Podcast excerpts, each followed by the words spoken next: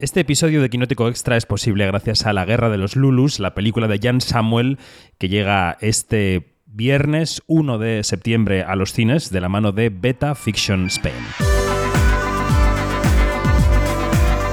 Quinótico Extra, el podcast de Quinótico para saber más con David Martos.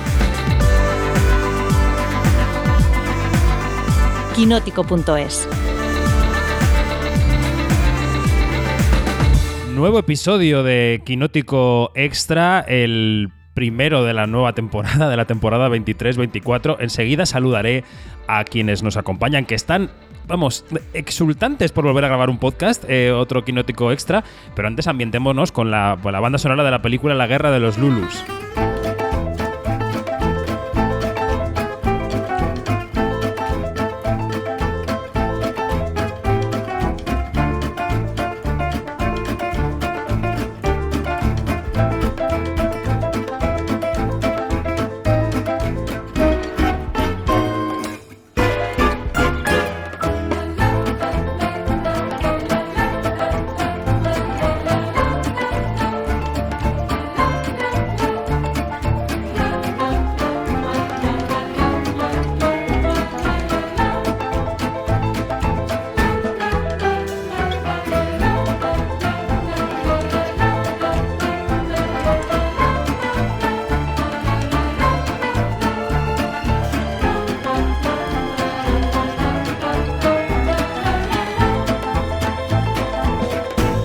Película que llega la semana que viene a la cartelera, llega el día 1 de septiembre, está dirigida por Jan Samuel. Eh, Janina Pérez Arias, buenos días, ¿cómo estás? Muy, muy, pero que ya echaba de menos todo esto, por favor. Tienes morena la voz incluso. Oh. Te has puesto al sol de Bremen estos días. Eh, eh, eh, eh, eh, sí, pero con protector solar 50 plus. Ok. Eh, Dani Mantilla, ¿a ti cómo te ha tratado la cornisa cantábrica? Buenos días, ¿cómo estás? Buenos días, pues yo, yo estoy un poquito menos moin moin que Janina, la verdad, todavía me estoy adaptando al regreso al fuego madrileño, pero con ganas de hablar de cine con vosotros, porque ya hacía muchísimo que no grabamos podcast. Claro, el que está negro, no por dentro, sino por fuera, es Luis Fernández. Vos días, Luis. Muy buenos días. Claro, yo me he recorrido España de punta a punta para hu- huir del caldero del infierno que es Madrid. Pero ha, to- ha tocado volver ya. También está en Madrid María José Arias, no sé si negra por dentro, negra por fuera, negra por todas partes. Mariajo, ¿cómo estás? Bonjour, yo estoy tostadita, más bien. Que me pongo poco al sol, lo justo. Bueno, fácil. Pues la quemazón que tenemos todos dentro y fuera se va a ir porque estamos hablando de una película que viene un poco a refrescar la cartelera. Es una película netamente eh, familiar, aunque tiene un trasfondo duro. Esta guerra de los Lulus. Es una película que, mm, bueno, avanza también intenciones de una distribuidora que tiene poco recorrido aún en España, pero que promete dar mucha guerra, que es Beta Fiction Spain, que hace posible este podcast. Vamos a empezar, si os parece, por el argumento. Eh, venga, Maríajo, voy a empezar por ti. ¿De qué va esta película? ¿De qué va la guerra de los Lulus? ¿Cómo la definirías? A ver. Pues es una, yo diría que es una película de aventuras eh, protagonizada por un grupo de, de niños que son eh, cuatro de los habitantes, inquilinos, como queramos llamarlos, de, de un orfanato y francés y está ambientado en la, en la Primera Guerra Mundial durante la ocupación eh, de Alemania. Y bueno, eso es, una, es lo que decía antes, ¿no? Una de aventuras con cuatro protagonistas que comprenden distintas edades, lo cual da juego a la película para tratar distintos temas de los que iremos luego hablando, que va mezclando la ternura de estos personajes, estos huerfanitos que, todos queríamos adoptar mientras ves la, la, película, con la tragedia que es, pues eso, el ser huérfano de por sí y además en una guerra en la que se quedan bastante solitos los, los pobres. Mm. Bueno, una de las preguntas de la película es si realmente todos son huérfanos o alguno tiene madre, ¿no? Y, y cuando mm, la guerra estalla en las inmediaciones de ese internado en el que están, pues eh, eh, huyen y tienen como objetivo llegar a Suiza, que en su, en su imaginario es el país neutral, ¿no? El país que nunca entra en guerra. Y uh -huh. además, teóricamente, es eh, el país en el que está la madre de Ludwig, que es el protagonista de Sí, los que es cuatro, el último ¿no? de los chavales que se suma, se suma al grupo de los Lulus que se llaman así porque todos, eh, su nombre comienza por Lu. Uno es Lucien, otro es Lucas, otro Luigi y otro Ludwig, que es el que acabas de decir. Y entre medias conocen a una niña que se llama Lucía, que es también una Lulu, porque con ese nombre no podía ser de otra manera. Efectivamente. Bueno, Janina, ¿algún detalle más de la trama que haya que añadir? Impresiones generales sobre la película. Venga, primera aproximación. Bueno, la primera aproxima- aproximación es que, mm, es, es que no, cuando entras, este, no sabes cómo va a ser el tono de la película. Y yo creo que también eso es una de las grandes sorpresas, ¿no? De, de esta película, de cómo a medida que va transcurriendo, eh, pues se juega mucho con este tono que a veces es un drama, a veces una comedia, a veces eh, te cantan un dramedy, ¿no? O sea que es, es la unión de los dos. Entonces, también eso, encontrar como que el balance eh, em, eh, para que no te lances a llorar, que lo haces, o a reír, que lo haces, pero que, pero a lo bueno, eh, yo creo que esto es uno de, de los logros de- eh, del director, eh, y bueno, y eso se va descubriendo a medida que transcurre la trama. Mm. Primera aproximación de Luis Fernández, va. Eh, pues, eh, perdona que me has pillado un poco desprevenido, pues estaba muy atento a las palabras de Janina, que siempre me interesa mucho. Acércate, Y acércate un poco al micro, que te oímos un poquito lejos. Perdón, eh, realmente eh, yo creo que la película es una película de aventuras, es súper fresquita, eh, súper ligera también, a pesar del tema, del tema que trata. Yo creo que también el hecho de proceder de, una aventura gráfica, de un cómic, eh, le beneficia en, el, tono que le da el director. Para mí sí tiene esa influencia de, los cómics, de, las aventuras gráficas actuales. Eh, al final vemos esta serie de set pieces, eh, empezamos un orfanato, pero a partir de ahí vemos diferentes aventuras en diferentes eh, escenarios y con secundarios que realmente no se quedan durante toda la película, sino que aparecen y desaparecen. Y yo creo que eso re- re- recuerda mucho a las, a las viñetas, al ritmo este de, de cómic. A mí, en el tono, me, eh, se podía asemejar a una mezcla entre el zipizape español y el caballo de batalla de, de Steven Spielberg, ¿no? que, eh, que reflejaba también esta Primera Guerra Mundial. Mm. Eh, yo creo que es una mirada eh, como naif a- a- al conflicto bélico, pero naif desde, desde esta mirada infantil y, y de enfrentarse por primera vez a, a los miedos y a los retos que, que supone eh, el, el convertirse en adulto, ¿no? Mm. Has Si me apuntado. permite, David, Sí, sí, sí, dale, Sí. Maríajo. No, quería decir, como ha mencionado Luis eh, lo del cómic, eh, por si alguien está interesado en echarle un vistazo, el cómic en España, el título es La Guerra de los Huérfanos y son, son dos volúmenes. El autor es eh, Regis Otier, no sé si lo he pronunciado bien, que mi, mi francés es precario. Y eso decía, son dos tomos, está- en España lo edita Norma Editorial y el primer tomo, que es un poco lo que abarca la película, está ambientado entre 1914 y 1915 y luego hay un segundo tomo que cubre los años de 1916 a 1918. Así que si alguien está interesado, eh, los puede buscar. Bueno, es que lo primero que comentó Janina cuando vio la película en el grupo fue: Esto puede tener secuela, claramente. Ahí, ahí le ha dado, es que hay un segundo volumen del cómic. Y que se queda muy, se queda muy abierto. Eh, bueno, apuntabais dos de los temas que van a salir en este podcast. Uno es su procedencia de una eh, novela gráfica, que veremos si el resto de eh, contertulios lo piensan lo mismo que Luis o no. Y luego, eh, bueno, también hablaba Luis de las referencias a las que también llegaremos después, o películas similares, o películas de temática parecida.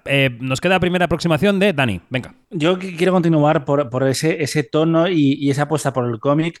Y es que Jan Samuel eh, había dicho que no quería hacer más películas de niños, porque él venía, por ejemplo, de otra adaptación como La Guerra de los Botones, pero los productores le ofrecieron este material y él se puso en contacto eh, con el eh, escritor y el dibujante de La Guerra de los Huérfanos y decía que, eh, que él estaba interesado y abierto a hacer la película, pero siempre y cuando no le obligaran a rebajar la violencia eh, y a edu- edulcorarse, porque es una cosa que sorprende viendo la guerra de los Lulus, eh, que no es una película infantil como puede parecer a simple vista, sino que eh, lanza a estos eh, huérfanos por una peripecia bastante curiosa. Y, contaba Jan Samuel que cuando habló con ellos, ellos le dijeron que el, referente que habían tenido era The Walking Dead, ni más ni menos. Es decir, para que la gente eh, tenga en cuenta que mm, si le echaba para atrás eh, ese aspecto más infantil, que igual al principio yo pensaba que iba a ser un poco más unos Goonies, pues no, no va por ahí.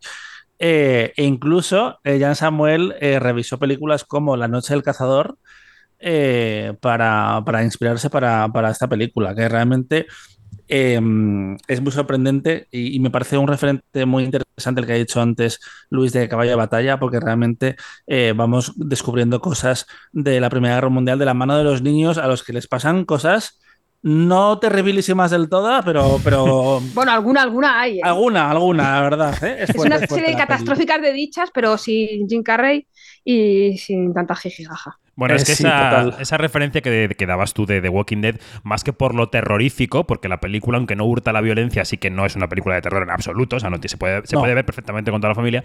Yo creo que lo que tiene de The Walking Dead es la peripecia, ¿no? El ir avanzando y encontrando nuevos monstruos, en este caso serían personajes o mini villanos o como lo quieras llamar, a lo largo de un camino, ¿no? Yo creo que tiene más que ver con eso, eh, lo que dice Totalmente, la película. sí. Sí, sí, sí, sí. Eh, ¿A ti te parece que es comiquera la película, Janina, o no? A ver, comiquera es que tiene, tiene sus puntos de humor, eh, sobre todo tomando en cuenta que, que uno de esos encuentros con, con los adultos, porque, a ver, porque la película siempre va desde el punto de vista de los niños, ¿no? Y, y claro, em, al tener ese punto de vista, pues, pues entonces este, hay que tomar en cuenta cuáles son los encuentros con los adultos. Y uno de esos encuentros es con uno de los grandísimos cómicos franceses que hay actualmente, que es François Demiens, que, que hace el papel de mm, como que el abad de la, del, segundo orfanato, que es el, el- orfanato del, eh, en el que se encuentran los Lulus.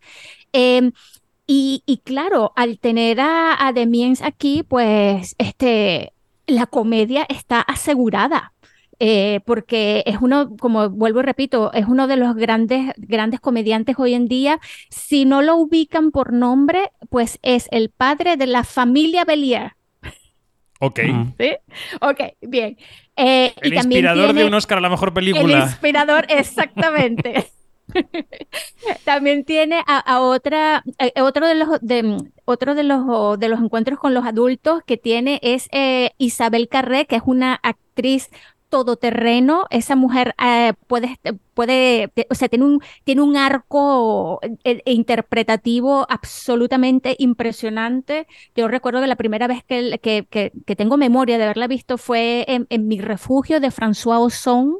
Y, y claro, esa mujer se mueve desde el drama más eh, hijueputa hasta la comedia, eh, esta comedia francesa que, que, que te la venden, comedia francesa, y claro, puede ser una de cosa de jijijaja o puede ser una cosa que tiene, que tiene como que sus tintes, este, mm, digamos, una comedia más oscura y todo esto.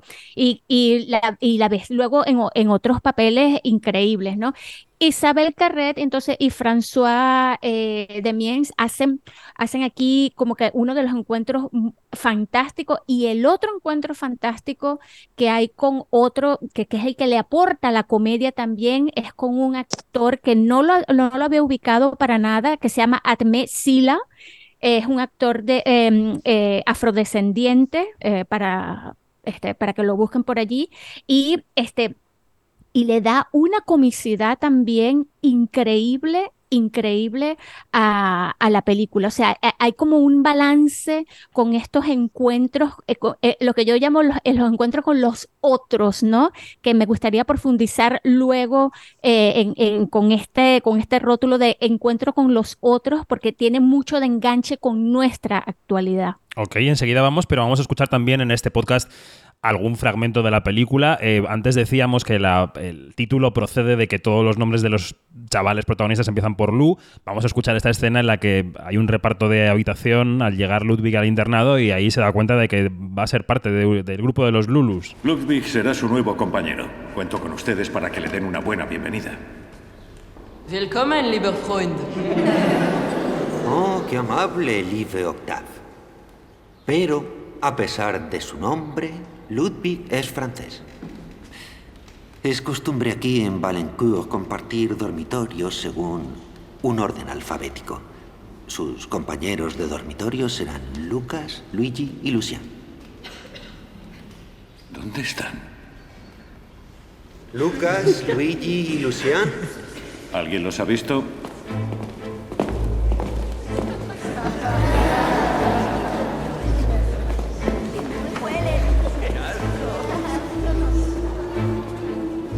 Silencio. Ay, señor. ¿Qué han hecho ahora? Hemos tropezado al vaciar los orinales. Bueno, decíais que Jan Samuel había sido un director que había hecho ya películas con niños o sobre niños. No sé si alguno de vosotros llegó a ver La Guerra de los Botones o qué piensa de la filmografía de Jan Samuel, si esta película encaja bien en esa filmografía, si no, cómo es el director, qué, qué- qué carrera está eh, dibujando. Nadie. Mira, voy a empezar yo porque eh, todavía recuerdo cuando un joven, Dani Mantilla, todavía no me llamaba Dani Mantilla, llegó a Madrid eh, con una maleta llena de sueños y esperanzas y a los meses descubrió eh, una película llamada Quiéreme si te atreves y me impactó ¡Hombre! muchísimo. Eh, porque la vi con, con 18 años y que creo que todavía me acuerdo del fin de semana que la vi, si no me equivoco, con No te muevas, eh, esa peli que lanzó la carrera internacional de, de Penélope Cruz y me impresionó mucho. Y era una comedia romántica perversa y que ya iniciaba un juego ahí con, con los niños, porque empezábamos con eh, una especie de juego de infancia entre Sofía y Julien que llevaban a la edad adulta y era una especie de historia de amor y odio con un eh, sentido de humor casi perverso y una estética que recordaba mucho a Amélie. La película se estrenó dos años después que el clásico de Jeunet y se notaba que la, la, influencia era enorme, pero es que además, si te gustan los salseos como me gustan a mí, fue cuando se conocieron Guillem Canet y Marion Cotillard, que años después se harían pareja eh, y a día de hoy eh, son, son matrimonio. Y es una película que, que a mí me encantó y que yo creo que sí que comparte esa, ese tono imprevisible, eh, aunque son películas eh, diferentes. Y también eh, viendo La Guerra de los Luces, que es una película muy francesa, en el sentido de que yo creo que ellos son los que mejor saben hacer estas pelis de tonos tan cambiantes, tan, tan extremos a veces, porque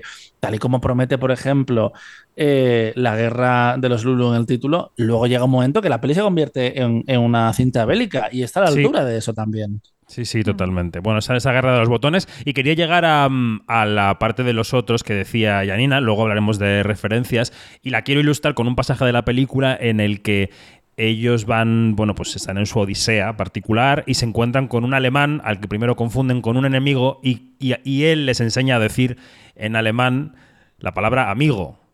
Esto ocurre así. No te muevas. Nimm das Gewehr runter, Junge. Wir sind Freunde. ¡Un alemán! ¡Un alemán! ¡Un sucio chucrut!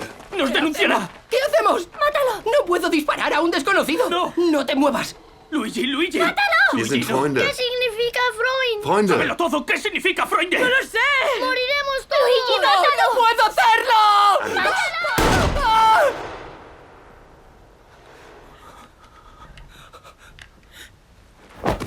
¿Qué he hecho? ¿Qué he hecho? Lo he matado. Freunde. Das heißt amigos. Wir sind amigos. Que por favor, Janina, ¿cómo se dice amigo en alemán? Freund. Freund. O Freundin.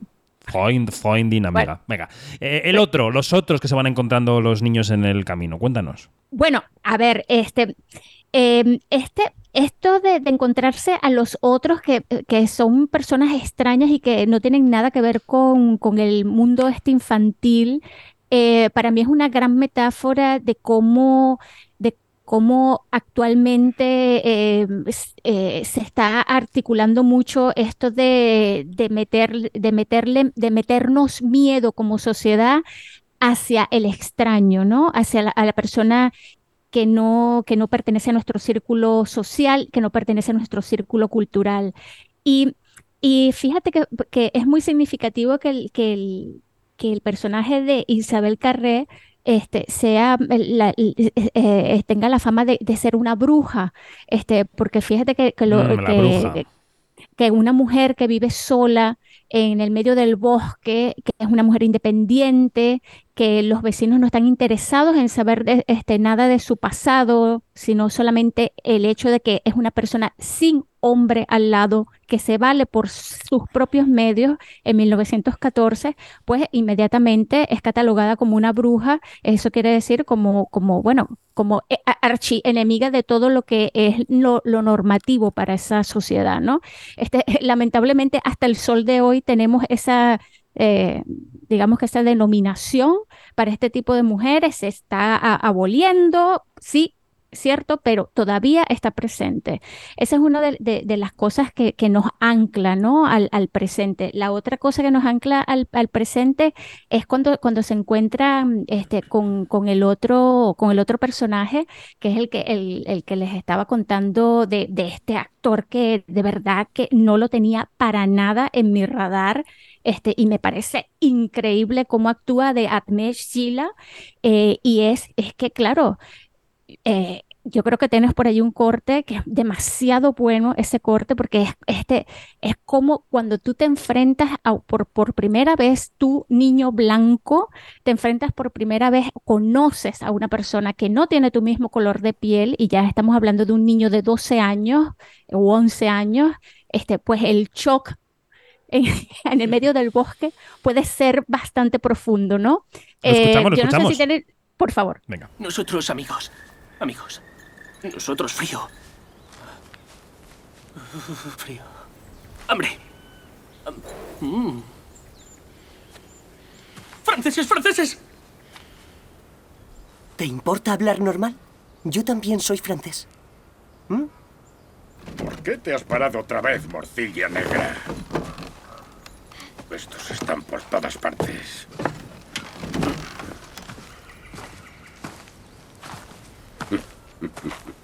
Nunca han visto Sí, a un... es tan negro como tu culo es blanco. Pero cuando lo rescaté pude ver que su sangre era roja. Bueno, este es Gastón. Es un poco rudo. Y yo soy Musa. Eso no es un nombre. Efectivamente, es un título. El título de emperador de la sabana, guerrero del rayo, gran cazador de elefantes. Y ahora tú lo explicas, venga. Y claro, y este también es un gran ejemplo de cómo nosotros como sociedad podríamos, podríamos reaccionar ante ese otro. Ah, es, un- es una gran sorpresa cuando le dice, mira, habla bien, que yo te entiendo, yo también soy francés. Entonces, lo de, lo del yo también soy francés, esta, esta frase que parece inofensiva, pues en la sociedad francesa sobre todo, pues cala muy profundo. ¿No? Eh, y y es- es- son apenas dos ejemplos de, de cómo, de, cómo, de cómo nos encontramos o cómo con- son esos encuentros con los otros. Porque hay también otros personajes fascinantes allí. eh, el de la doctora, por ejemplo, es también otro Sí. personaje que me flipa. Eh, y es, es una cosa increíble este, todo lo que plantea eh, todo lo que se plantea a través de, este personaje, que es la utopía del ayudar al otro, de, que refuerza también el tema de la fraternidad, que, que- también es un gran tema en esta película, y de la solidaridad también, ¿no? Espera que Mariajo me hace señales de humo. Mariajo, adelante. No, no, pero eran fallidas, no, no te preocupes, era falsa alarma. Ah, vale, vale. Pues nada, pues, pues seguimos adelante. Eh, a- eh, quería hablar de referencias y ya que estoy contigo voy a empezar contigo, ¿no? Películas, porque no es la primera película en la que una guerra se nos muestra, no sé si dulcificada o si tamizada por los ojos de los niños, ¿no? ¿Qué has encontrado por ahí, Mariajo? Pues mira, a mí pensando en películas de, pues de niños y de guerra, así con un tono, no sé si similar, pero sí que al final te daban algún que otro mazazo, me venía en la cabeza el niño con el micro, pijama de porfa. rayas. Ay, sí, perdona. El niño con el pijama de rayas, por ejemplo, o La vida es bella, que más allá de que hay un, un niño y una guerra, quizá no tenga mucho que ver, pero luego aquí en España teníamos el laberinto del fauno, que también estaba la guerra civil de por medio. La, la ladrona de libros tenía un tono muy parecido a este, porque también tenía un, un- un tono un poco más, no sé si dulcificado, pero sí, no sé si me, si me entendéis, que no era un el típico dramón de llorar a, Sí. a lágrima viva. Todo esto con películas de niños y guerra, por decirlo así, huérfanos o no. Pero luego así de este más de niños que hablábamos antes de películas de aventuras con niños que enmascaran grandes tragedias. Justo el otro día hablaba con, con Luis eh, de las ventajas de ser un marginado, que también tenía un, Ah, sí. un, un- un tono así, ¿sabes? no? Que era como una película así como, parecía como de aventura, de otra cosilla, y luego de repente, ¡pum!, el, el golpetazo. Antes mencionaba lo de una serie catastrófica de dichas, también un poco así como de tragedia. Y no sé por qué, porque estoy loca quizá, pero me, me acordé también viendo de la invención de Hugo. La de Ajá, sí. Sí, sí, sí. No También sé- está ambientada en Francia, también hay niños, Sí, a hay Francia, hay un niño huérfano, eh, vive una serie de aventuras, se cruza con adultos, como decía, co- como decía Janina, un poco todo ese que es un batiburrillo, no sé por qué, mi cabeza me ha ido llevando a todos estos títulos de alguna manera. No sé, Luis, si quieres ampliar las eh, referencias que dabas antes, si tienes otras pelis que te han venido a la cabeza o si quieres eh, a, a eso abundar en las que mencionabas. Adelante. Eh, bueno, a mí una que creo que no ha mencionado Mariajo, a la que me ha recordado, creo que es la más obvia de los últimos años, ha sido Jojo Rabbit. En cuanto a tono, temática y demás, creo que se parece mucho. Aquella era bastante más comedia, aunque después incluso el, gol- el golpetazo de la película era más duro, pero creo que abundaba más en la comedia, pero creo que en tono se parece mucho y además eh, fue un notable éxito que tuvo eh, mucha presencia en premios e incluso en la taquilla le fue muy bien. Eh, para ser una comedia dramática hizo 93 millones de dólares en todo el mundo, que es una barbaridad para este tipo de producciones. Eh, y pues a mí, lo comentaba antes, me recordaba mucho a, a Caballo, a Caballo de Batalla, sobre todo por el tono de la película, porque aunque es, es ligero, es naif, pero tiene un poco esta solemnidad de, de la guerra. Y el- hay una escena en la película eh, en la que los niños ven por primera vez esa guerra eh, de trincheras, que era la Primera Guerra Mundial, de, de forma obvia, de presencial, que me recordó mucho a una escena de, de Caballo de Batalla, que era aquel enfrentamiento, eh, que para mí es una de las mejores escenas que ha rodado jamás Steven Spielberg, que es el enfrentamiento entre ese caballo y el tanque, un poco eh, el enfrentamiento entre el pasado y, y la modernidad. Y, y en esta película me recordó mucho, de, de repente hubo algunas notas en, en la dirección, con salvando las distancias, pero sí que hubo al- algunas escenas que me recordaron mucho a ese caballo de batalla, que además me defenderé como una de las mejores. Se te va la voz, Luis, no sé si es porque te alejas y te acercas, pero se te va la voz de vez en cuando. No sé mm, si puedes repetir esto último. Eh, ¿Desde dónde? Perdón.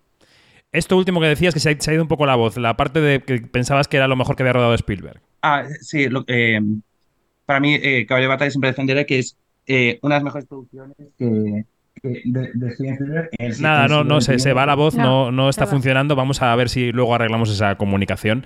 Eh, voy con Dani. Dani, ¿qué referencias tienes tú en la cabeza? Eh, de hecho, aparte de Caballo de Batalla, ha contado ya Samuel que a él le marcó otra película de Steven Spielberg como El Imperio del Sol, que es lo más parecido casi a una película de culto que tiene el Rey Midas de Hollywood, eh, porque eh, no funcionó tan bien en taquilla, pero ya era un- una mirada muy ambiciosa a una guerra mundial desde, el punto de vista de un niño que en este caso, no sé si os acordáis, pero era Christian Bale antes de convertirse en el actor que es, eh, que es hoy. Y él también ha contado que volvió a ver películas como El largo domingo de noviazgo o 1917 para esa escena, bueno, esas escenas que transcurren en el frente y que demuestran que eh, Jan Samuel se maneja eh, muy bien en, tonos muy distintos.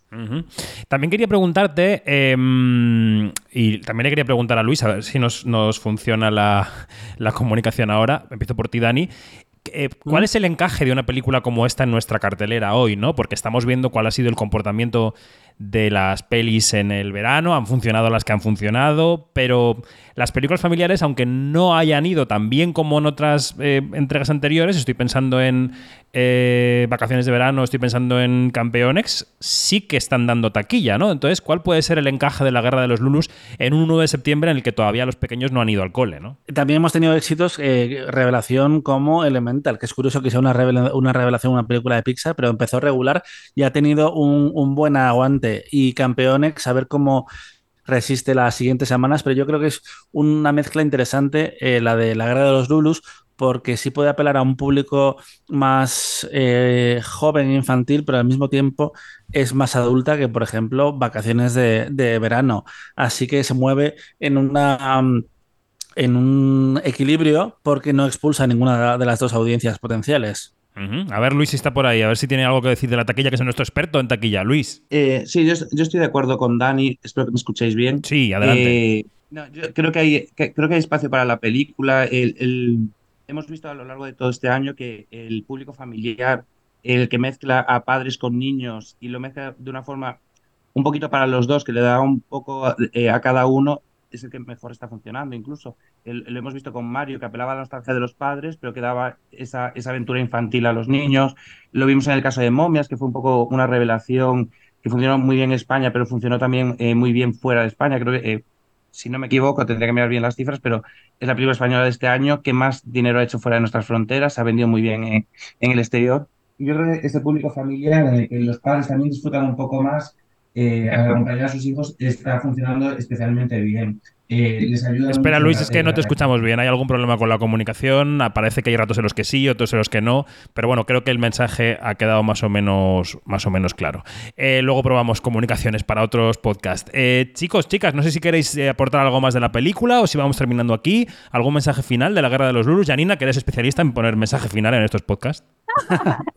Bueno, a mí me, este, mm, eh, viendo la guerra de los Lulus, eh, mm, me remitió esta cosa de la, de la resiliencia infantil, ¿no? De, de esa capacidad que tienen los niños, este, aunque uno no lo crea, de, de, de enfrentarse a situaciones extremas. Eh, y claro, con todo lo que está pasando con esta guerra tan cercana que tenemos en la guerra de Ucrania, eh, y lo vemos todos los días en la televisión, yo creo que, que a través de, la, de una ficción como La Guerra de los Lulus, por muy dramedy que sea, pues es- nos, nos, mm, como que nos, nos alimenta la empatía hacia, a- hacia esta situación, ¿no?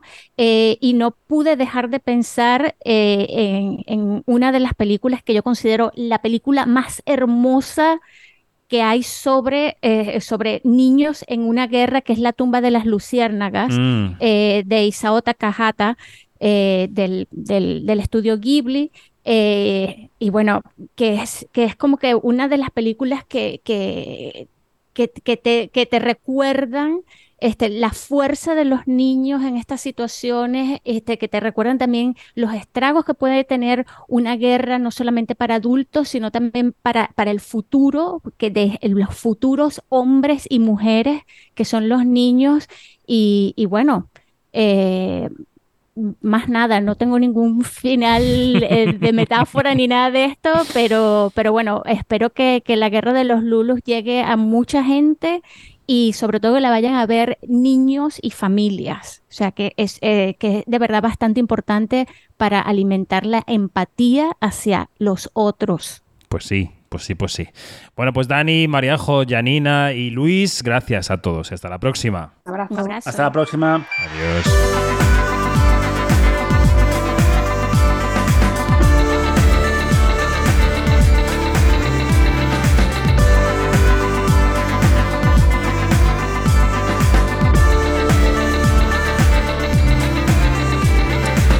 Es todo, más información en quinótico.es, la primera con K y la segunda con C, y en nuestras redes sociales donde somos Quinótico, primera con K y segunda con C. Abrazos, adiós.